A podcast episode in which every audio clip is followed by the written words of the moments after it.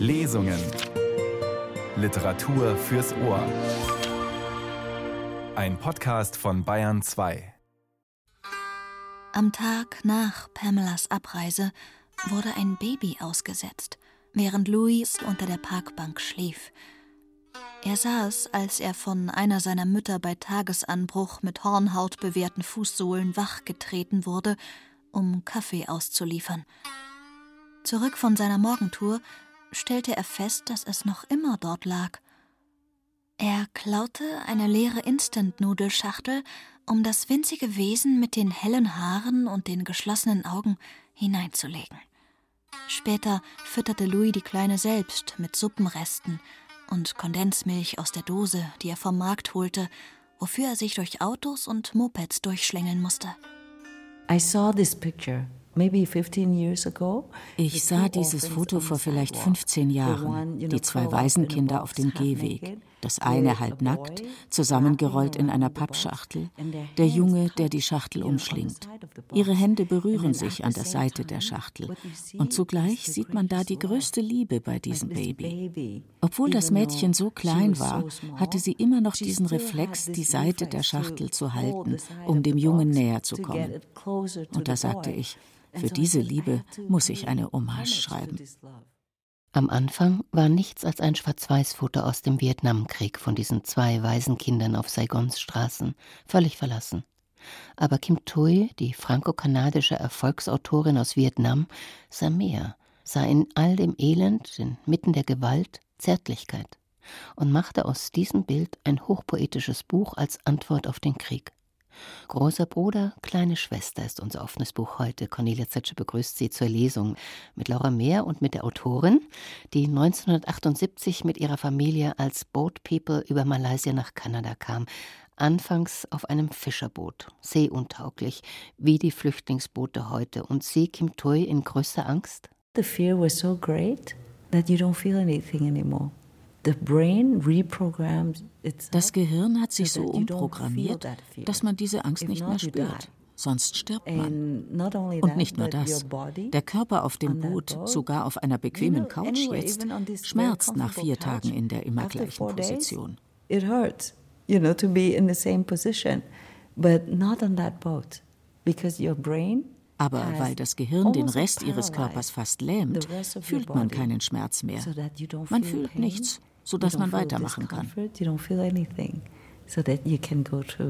Und das nächste Wunder war, am Ende bis nach Kanada zu gelangen. Oh, that's a very big Big, big miracle. It's not das war ein riesengroßes Wunder, nicht mal eine Lotterie, ein Wunder. Die Regierung schickte uns nach Quebec. Wir sprachen Französisch. Eine kleine Stadt namens Gambi hatte ein Freiwilligenprogramm und war bereit, einen Bus mit Vietnamesen aufzunehmen. Als Vietnamesin war ich nicht gewöhnt, umarmt zu werden. Aber sie machten das und zögerten nicht eine Sekunde, obwohl wir schmutzig waren. Wir hatten am ganzen Körper Entzündungen von den Insektenstichen und all dem. Wir hatten ja keinen Zugang zu Wasser. Wir hatten Läuse im Haar, chronischen Durchfall. Und ich bin mir nicht mal sicher, ob ich heute mit 52 mich selbst mit zehn Jahren umarmt hätte. Ich glaube nicht, dass ich so großzügig wäre wie diese Kanadier. Louis ist nach Louis Armstrong benannt, dessen Song aus einer Bar erklang, als das Findelkind auf der Straße gefunden wurde. Louis ist ganz besonders meine Lieblingsfigur. Welche Beziehung haben Sie zu Ihren Figuren? Ich glaube, da stimme ich Ihnen zu. Für mich ist er die Hauptfigur. Nein, beide. Im Geiste musste ich abklären, wo beide herkommen. Waisenkinder kommen ja auch von irgendwoher. Also musste ich ihren Stammbaum erstellen. Und so begann ich über Indochina zu sprechen und über den amerikanischen Krieg. Ich hörte die Geschichte eines Babys, eines kleinen Mädchens, das die Operation Baby Lift überlebt hatte und nicht sehr asiatisch aussah. Als sie adoptiert wurde, wollten die Eltern nicht, dass sie wusste, dass sie Vietnamesin ist, um sie vor Diskriminierung zu schützen. So erfuhr sie erst sehr spät, dass sie vietnamesischer Herkunft war. Ich sagte mir, vielleicht ist sie zweifach gemischt durch einen GI aus den USA als Vater und vielleicht durch einen französischen Großvater. So kam die Geschichte zustande. Es gibt viele Charaktere in diesem Buch, das vom Überleben im Vietnamkrieg handelt. Ein Krieg, den die Vietnamesen den amerikanischen Krieg nennen. Sind Sie allein durch dieses Foto auf die Idee gekommen oder wie kamen Sie dazu, dieses Buch jetzt nach all den Jahren zu schreiben? Because there are so many weil es jetzt so viele Dokumente gibt, die nach 50 Jahren öffentlich und zugänglich werden. Sie wurden mindestens 50 Jahre lang archiviert.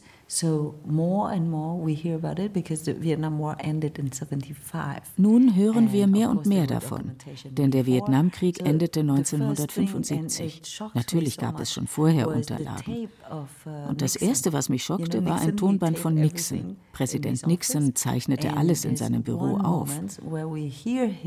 Und es gibt einen Moment, da hören wir, wie er den US-General in Vietnam anrief und ihn aufforderte zu bombardieren. Und der General sagte, es sei nicht der richtige Zeitpunkt, es sei zu neblig, es würde Zivilisten treffen, er könne nicht präzise sein. Und Nixons Antwort mit seiner eigenen Stimme war, bombardieren. Er brauchte News, um von der Watergate-Affäre abzulenken. That's why you write in the beginning Deshalb schreiben sie auch zu Beginn, dass die Fantasie, die Vorstellungskraft nicht ausreiche, um die Realität zu erfassen. Wie gelang es Ihnen, dem, was wir Wahrheit nennen, näher zu kommen? Oh, it's very difficult to come to truth. Es ist sehr schwer, der Wahrheit nahe zu kommen, weil sie sehr schwer zu ertragen ist. Wenn man sie einmal kennt, kann man die Wahrheit nicht ignorieren. Sie bleibt haften. Ich habe nächtelang geweint. Oh. I cried so much facing truth. Um der Wahrheit ins Auge zu sehen, verwenden wir all die großen Emotionen. Wir gehen nach Vietnam, um für die Demokratie zu kämpfen. Aber die Demokratie wurde instrumentalisiert, um in den Vietnamkrieg zu ziehen. Und in Vietnam hieß es, wir kämpfen für die Unabhängigkeit des Landes, für die Liebe zum Land. Ja, aber man schickte 14- und 15-jährige Jungs zum Sterben auf ein Schlachtfeld. Yeah, but you're sending 14 and 15 year old boys on a battlefield to die. Und das nicht nur vor 50 Jahren, auch später, im Irak zum Beispiel. In Afghanistan, in Iraq, in Myanmar. You know, there are so many. So we continue to make in Afghanistan, im Irak, in Myanmar. Wir machen immer die gleichen Fehler. Leider mutiert der Mensch sehr langsam. Wir haben das in uns, diese Grausamkeit, diesen Hunger nach Dominanz.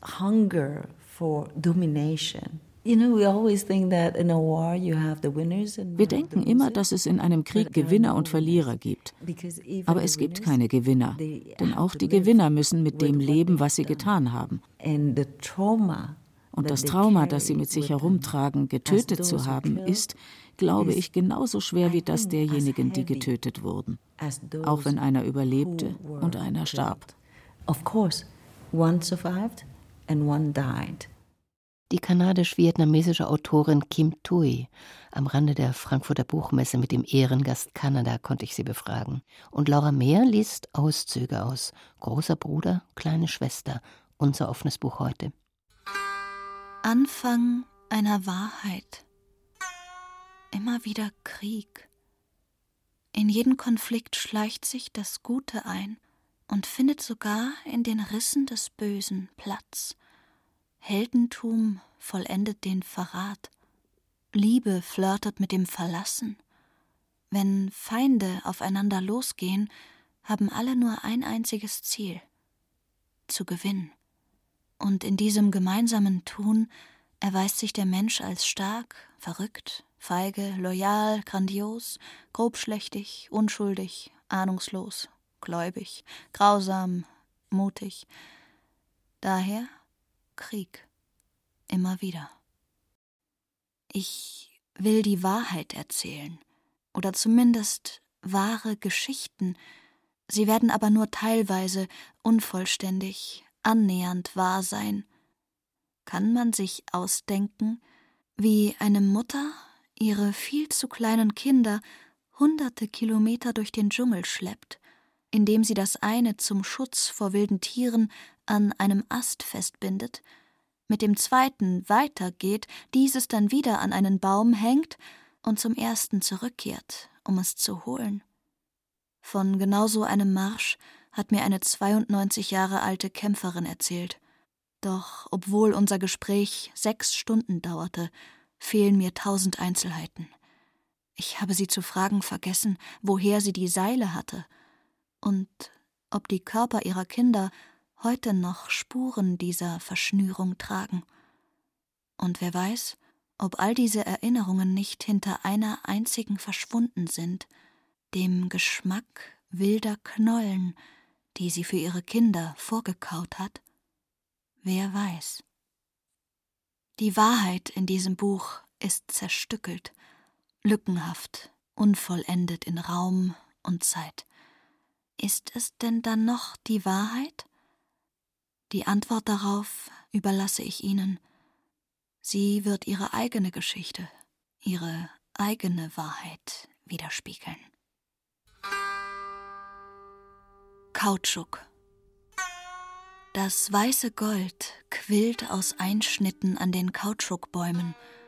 Jahrhundertelang hatten die Maya, die Azteken, die Völker Amazoniens Latex geerntet und daraus Schuhe, wasserfeste Stoffe und Bälle hergestellt.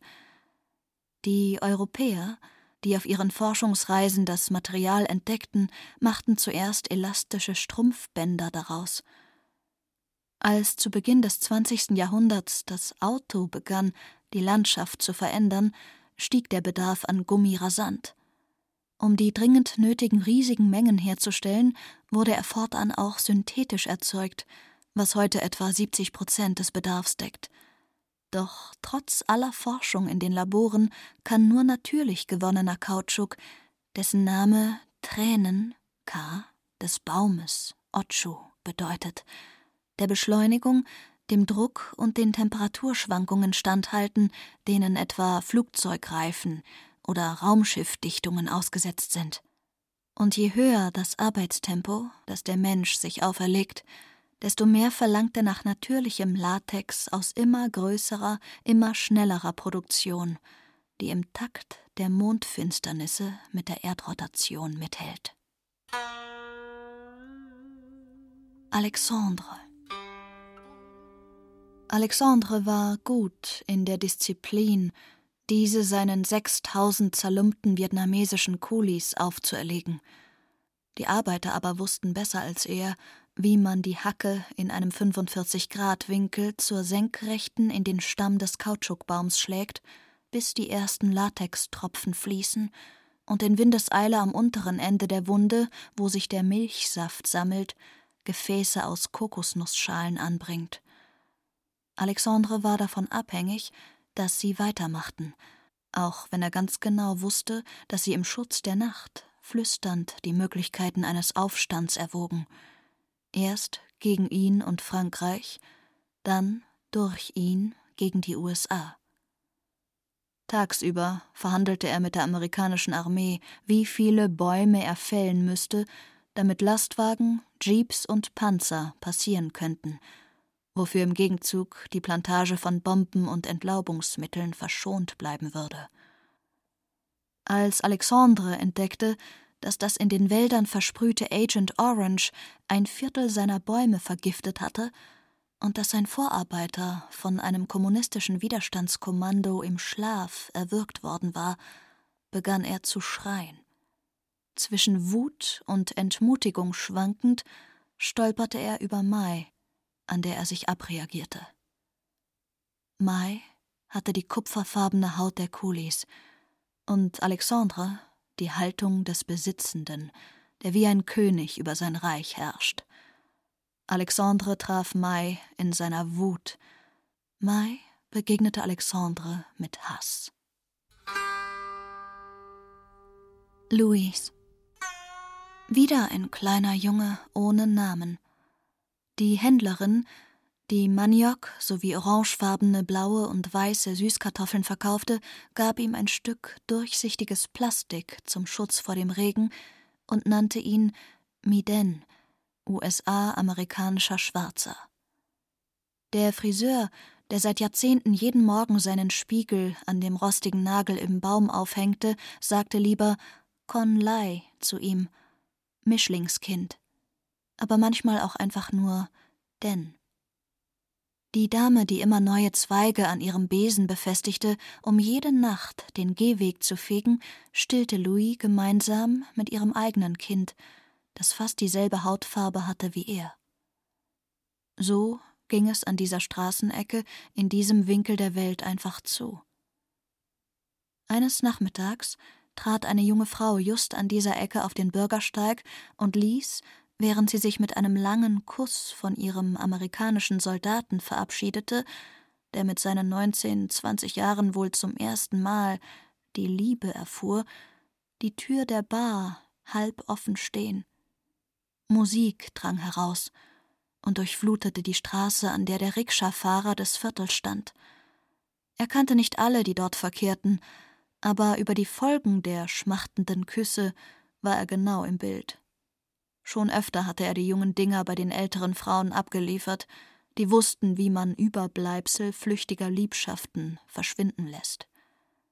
Oft mussten die jungen Frauen aber auch selbst von der Tanzfläche und aus der Bar verschwinden, um das Kind irgendwo zur Welt zu bringen. Louise war nicht das erste Baby, das plötzlich unter den Tamarinden lag, wie eine vom Baum gefallene reife Frucht oder ein aus dem Boden gesprossenes Pflänzchen. Deshalb wunderte sich auch keiner darüber.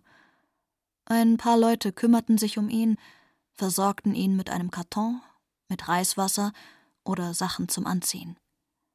Auf der Straße adoptierten Ältere jeden Tag Jüngere und bildeten auf diese Weise flüchtige Familien. Man musste schon ein bisschen warten, welche Persönlichkeit zum Vorschein kam, bevor man dem Kind einen Namen gab. Manche bekamen Spitznamen wie Tang Teo, Narbenjunge. Für Louis stand Louis Armstrong Pate, dessen Stimme oft aus der halboffenen Tür der Bar drang, wenn sie dort aus der Mittagsruhe erwachten. Louis Mütter Schon mit sechs, sieben Jahren beherrschte Louis die Kunst, einen langen Haken durch schmiedeeiserne Fenstergitter zu schieben, um sich einen gebratenen Fisch, einen Ring oder eine Geldbörse zu angeln. Wenn seine Hände die Taschen der Passanten berührten, flogen die Scheine heraus, als ob sie Flügel hätten. Von Anfang an verfügte er über die Fähigkeit, blitzschnell das schwarze Herz eines Menschen zu entdecken, sein Tim Den, den Sitz seines Begehrens und seiner Schwäche. Er wusste, dass die Mutter, die ihn stillte, ihn am Leben erhalten wollte, um ihn später an professionelle Bettler zu vermieten. So ein Baby mit seinen weichen Ärmchen und Beinchen verleiht der ausgestreckten Hand einer zerlumpten Frau den Adel der Mutterschaft. Seine Mütter hatten Louis beigebracht, wie man Straßenküchen umschleicht um Essensreste zu ergattern, bevor man von den Besitzern verscheucht wird. Einige Kunden ließen absichtlich oder unabsichtlich ein Stück Fleisch in der Suppenschale liegen. Andere hielten aus lauter Verlegenheit lieber einem streunenden Hund einen Markknochen hin, als ihn Louis zu geben. Manche warfen unter den hungrigen Blicken der Bettler ihre Papierserviette in die restliche Suppe. Das waren meistens die Kunden, die bemängelten, dass ihre Tonkinsuppe nicht schnell genug kam oder zu wenig Zimt enthielt oder zu stark nach Sternanis roch. Aus seinen Beobachtungen beim Warten auf die Reste entwickelte Louis die Fähigkeit, die Persönlichkeit der Kunden zu deuten. Mit sieben beginnt man zwischen Gut und Böse, Gerechtigkeit und Traum, Absicht und Tat zu unterscheiden. Mit sieben kann man sich auf eine Terrasse voller Soldaten wagen, um deren blutbespritzte Stiefel zu putzen, oder auch um auf den Befehl von Erwachsenen eine Granate zu zünden. Mit sieben, heißt es, endet die ödipale Phase, in Louis Entwicklung aber kam sie gar nicht vor. Allerdings schwankte sein Alter mit dem unzuverlässigen Gedächtnis der Bettler im Viertel. Louise und Pamela. Als Louis groß genug war, um mit seiner Schachtel voller Tücher und Wichse hinter den Leuten herzulaufen, adoptierte ihn eine junge Amerikanerin, die an einem Ausbildungszentrum für Pan Am-Mitarbeiter Englisch unterrichtete. Pamela saß gern auf einer Parkbank, zeichnete Porträts von den Straßenkindern, die dort herumlungerten, und brachte ihnen Lieder aus ihrer eigenen Kindheit bei. In Louis und seinen Freunden sah sie konturreiche Modelle, charakterstarke Persönlichkeiten, heimliche Genies. Nach ein paar Wiederholungen sagte das Trüppchen unisono das Alphabet auf. Sie brachte Hefte mit, in denen Louis schreiben lernte. An sehr heißen Tagen verwandelte sich der Schweiß an seinen Fingerspitzen in Tinte, mit der er auf dem Granit der Parkbänke Buchstaben in den Staub malte. Louis und M. Hong. Am Tag nach Pamelas Abreise wurde ein Baby ausgesetzt, während Louis unter der Parkbank schlief. Er saß, als er von einer seiner Mütter bei Tagesanbruch mit Hornhaut bewehrten Fußsohlen wachgetreten wurde, um Kaffee auszuliefern. Zurück von seiner Morgentour stellte er fest, dass es noch immer dort lag. Er klaute eine leere Instant-Nudelschachtel, um das winzige Wesen mit den hellen Haaren und den geschlossenen Augen hineinzulegen. Louise spielte gern den Robin Hood der flüchtigen Familie, wahrscheinlich weil er so groß war und weil Pamela ihm zur Erläuterung des Wortes Superhero einmal ein Cape um die Schultern gelegt hatte. Menschen, die nicht mehr besitzen, als was sie am Leib tragen, wissen, dass sie sich aufeinander verlassen müssen und können. Wer eine Handtasche von unten mit einer Rasierklinge aufschlitzen will, um an die Geldbörse zu kommen, kann darauf bauen, dass seine Brüder im Geiste wie wild um das Opfer herumtanzen. Wer einem Kunden Devisen in vietnamesische Dong wechselt, kann denselben Schein zweimal zählen, weil andere Hände gleich an Hemd und Hose des Kunden zerren. Deshalb erklärte sich die Frau, die geschmuggelte Salem, Lucky Strike und Winston verkaufte, bereit, das Findelkind zu stillen. Später fütterte Louis die Kleine selbst mit Suppenresten und Kondensmilch aus der Dose, die er vom Markt holte, wofür er sich durch Autos und Mopeds durchschlängeln musste. Louis trug sein Baby in einem Tuch auf dem Rücken, so wie die anderen Kinder der flüchtigen Familie ihre kleinen Geschwister. Nachts klappte er die Schachtel oben zu, um M. Hong vor gefräßigen Ratten mit Appetit auf winzige Zehen zu schützen. Den Namen Hong hatte sie von ihm, weil sie in all dem Staub immer zartrosa Wangen hatte, und darauf war Louis ziemlich stolz. Passanten fiel der Kontrast ihrer Hautfarbe auf, aber in seinem Clan wunderte sich niemand darüber, denn die Familien bildeten sich zufällig je nach Umstand und Neigung. Da war das Unwahrscheinliche nicht außergewöhnlich. Man wurde einfach adoptiert, wenn man nach der ausgestreckten Hand griff, um nach einem Sturz wieder auf die Beine zu kommen.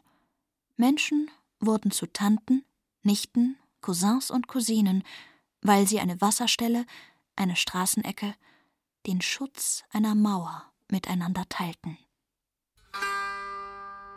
Operation Babylift. Einen Monat bevor die Panzer der kommunistischen Armee Nordvietnams mit einer neuen Fahne durch Saigons Straßen rollten, einen Monat bevor der letzte Hubschrauber vom Dach der amerikanischen Botschaft startete, einen Monat vor dem Sieg der einen und der Niederlage der anderen, machte Präsident Gerald Ford zwei Millionen Dollar locker, um die verwaisten Kinder amerikanischer Soldaten auszufliegen. Das war die Operation Babylift.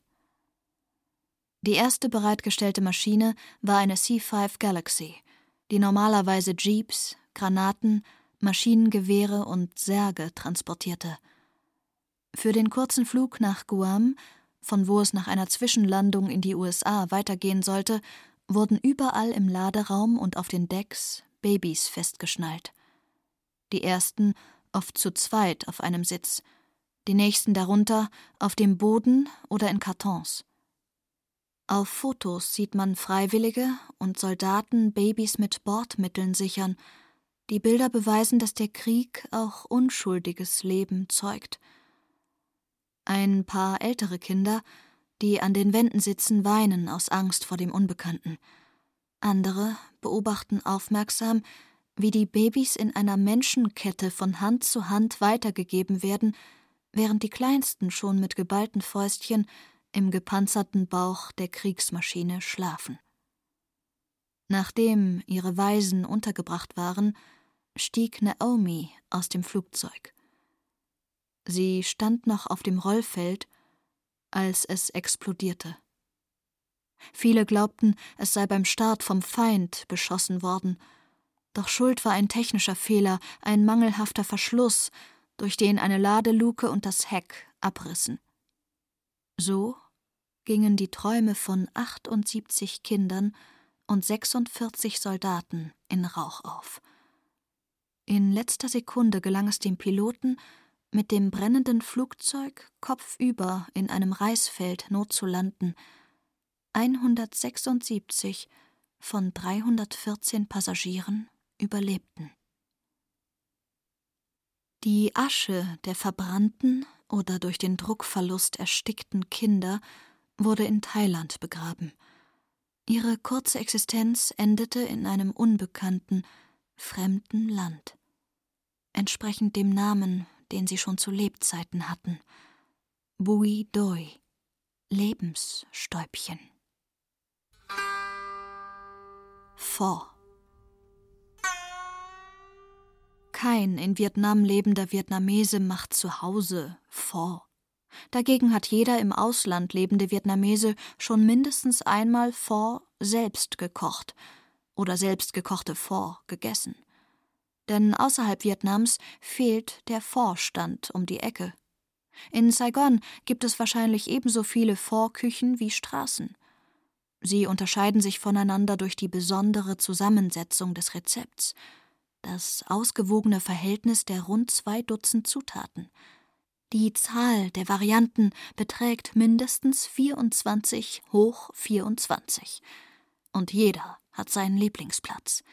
Freunde teilen Adressen, Paare bleiben am ersten Topf hängen, aus dem sie gemeinsam gegessen haben, Schüler entscheiden nach Größe und Menge, Generationen einer Familie kehren aus nostalgischen Gründen stets zum selben Topf zurück. Louise war die Summe all dieser Kunden. Großer Bruder, kleine Schwester von Kim Tui.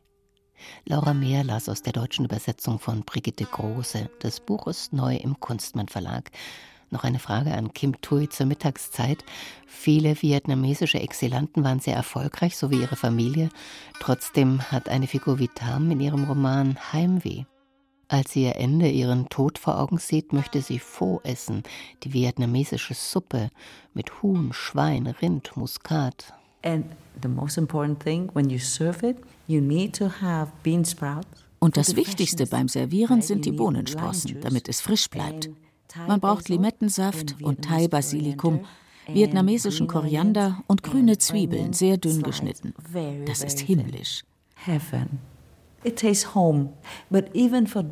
Auch wer noch nie in Vietnam war, wird sich zu Hause fühlen. Dem wird warm ums Herz, weil es so viel Aufwand ist, sie zu kochen. Sie essen die Zeit, sie essen die Aufmerksamkeit, die der Koch in den Topf gesteckt hat. Und es spielt keine Rolle, ob sie Vietnamese sind oder nicht, sie werden sich zu Hause fühlen. Kim Thuy, die Kanadierin aus Vietnam. Das war ein Podcast des Bayerischen Rundfunks Kulturaktuell Radiotexte im Team Eva Demmehuber, Wolfgang Lösch, Susanne Herzig und am Mikrofon Cornelia Zetsche. Alle Informationen und das Gespräch finden Sie wie immer auf der BR Kulturbühne und unter bayern2.de Radiotexte.